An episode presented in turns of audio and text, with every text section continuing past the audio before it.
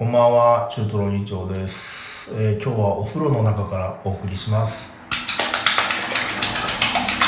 ね、拍手っぽい感じで、ちょっとね、お風呂の水面を叩いてみたりしたんですけれども、拍手は小さく細かく。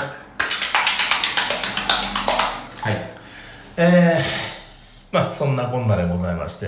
えー3月の、えー明けて10日になりましたがね、えー3月10日でございます。あのまあ、世の中的にね、大変なことになってますけれどもね、まあ、そのコロナウイルスですか、にこう端を発して、もうなんか株価が下がってとかね、もう証券取引所が停止になってとかっていう、まあ私もそんな詳しくはないですけど、まあなんとなく大変なことになってんだなぐらいのことはわかりますよね。で、まあそうでなくてもほら、その身近な問題としては例えばトイレットペーパーが買えないとか、ね、なんやかんやあるわけじゃないですか。で、おそらく、まあ、5年経ち、10年経ちっていうふうに経った時に、今、僕たちっていうのは、その歴史のうねりの中にいると思うんですよね。間違いなく歴史の教科書に載るでしょう。この事態は。コロナウイルスとか、そこに端を発した、ね、この世界的な不景気であったりとかっていうことっていうのはさ、でそういうその大きな歴史のうねりの中にいるというふうに思うとやっぱりねこう自分をどっか見失っちゃう部分っていうのが出てくると思うんですよね。僕なんか特にそうですよ。あの自分がないですから周りに流されて生きてますから。あそう。そういう中でそういう男があのふとねあの気がつくとあの結構ね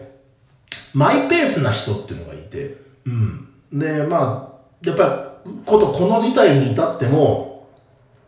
今日もいたんだけど、お花見いつにしますみたいな感じのメールを送ってきた人がいて、お、お、花見とかって俺思った。まあ確かに約束はした。それは覚えて。覚えてはいるけれども、今、今、え、今、お花見の話ですかっていうふうに、もう俺なんかは思ってしまうんだわ。でも、そういう人がいないと、もうみんながみんなさ、浮き足出しちゃうわけ、浮き足立っちゃうわけじゃないですか。だからなんかそういう人ってすげえ大事だなと思うし、で、そういう人は多分俺ね、なんかその、まあ男でも女でもそうなんだけど、なんか好きなんだよね、そういう人の行動を見てるのが。あんまり、あの、身近にいると、なんか、ちょっと、あの、本当に一大事の時にマイペースなやつが身近にいると、まあ、はっきり言って足手まといですよ。うんうんほっといて逃げますよ、僕はそんなやつは。うんなんだけど、まあ、やや離れたところにいるとね、や、やや離れたところぐらいにいると、あの、あ、そうかそうか、この人こんなにゆっくりなんだ、ゆっくりなのに、今こうやって生きてんだから、俺ももうちょっとこんなに何、浮き足立たなくていいよな、もうちょっと落ち着いてていいよなって思えるんでね、なんかすげえ大事だなと思って、まあそういう人結構ツイッターにはいて、まあツイッターにいる、ツイッターにいるというと主語が大きいな。俺のタイムラインにはいる。つまりどういうことかというと、マイペースな人を選んでフォローしてた節はある。俺の中で、この人はマイペースだ。例えば、なんでしょう、それこそ東日本大震災3.11ありましたね。その時にも、なんかこう、みんながさ、こう、津波がとか原発がとかって言ってる時に、美味しいパンを食べましたみたいな感じのことを書いてる人、もう全く、え、お前今どこに住んでんのっていう感じのね、マイペースな人は結構何人かその時にフォローした人、まあ未だにね、マイペースですよ、そういう人は。なんかいてて、すげえな、よく生きてけんなと思うんだけど、むしろ、ああいう人だから生きてこれたのかなみたいなさ。だ俺、俺みたいな、なんかその流されやすいやつがたまたま生き残ってるのは本当奇跡みたいな話で、マイペースだからこそなんか、今の時代は生きてこれるのかななんていうふうにもね、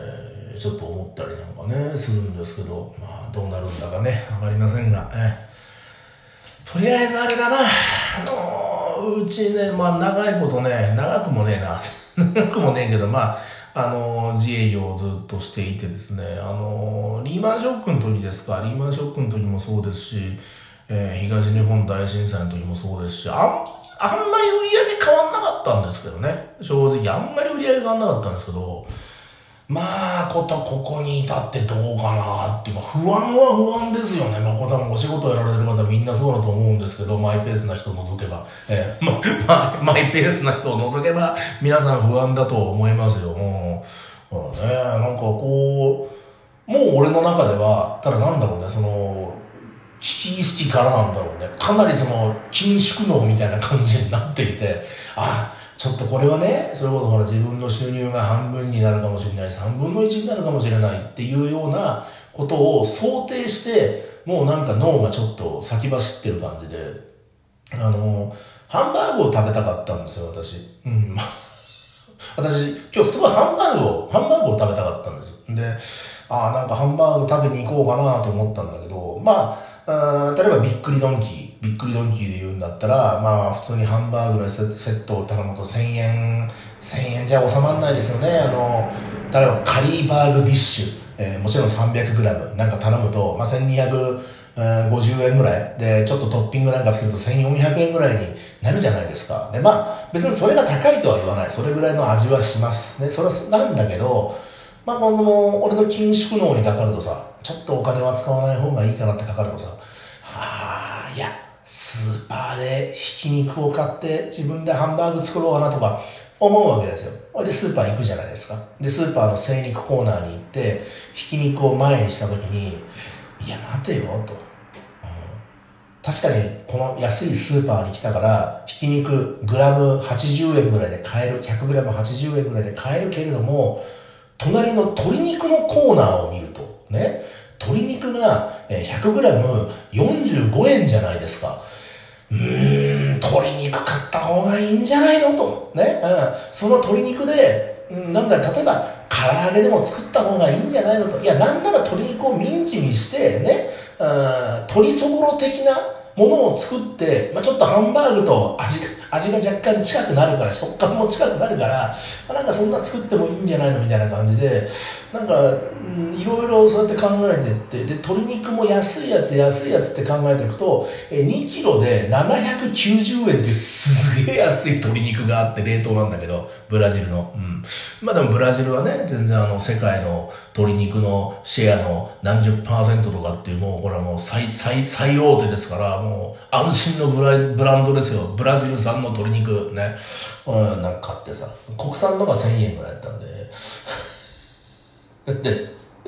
冷凍だからさ、溶かさなきゃいけねえじゃん。で、2キロ全部溶かすわけいかないから小分けにしようと思ったんだけどさ、なかなかカチンコチンになっててさ、なかなか解凍できなくてさ、あどうすんだろうな、ああいう時ってなのかな。あの、レンジでさ、2キロまとめてさ、解凍しちゃうとさ、他のもんもほら火通っちゃうからさ、あんまよろしくないでしょ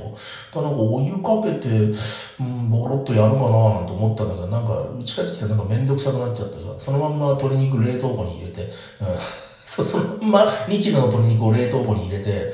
で、僕はブロックを作ってましたけど、はい、えー、ずっと、ずーっとブロックを作ってました。6時半ぐらいから帰ってきたのが、6時半に帰ってきて、え、ついさっきまでですね、えー、12時ぐらいまでですか、4時間、えー、4時間、もう無理だな、6時間ぐらいか、うん、5、6時間ずっとブロックを作っていてね、釣り、釣り、釣り小屋みたいなやつを 作っていて、はい。楽しかった、うん。まだ完成はしてないけど、うんね。明日できるかな。明日完成させたらなんとかいいかな。なんかな、うん。なんてね、思ってね、あれ？もしかして俺もちょっとはマイペースなんてね、まあ思ったりするんですけれども、まあまあ、あの、何があるかね、まあ、先のことはわかんないですけどね、あの、まあ焦らずにね、ゆっくりやっていくしかないんで、まあ今週も頑張っていきましょう。一応ことで、ちょっとの日常でした。バイバイ。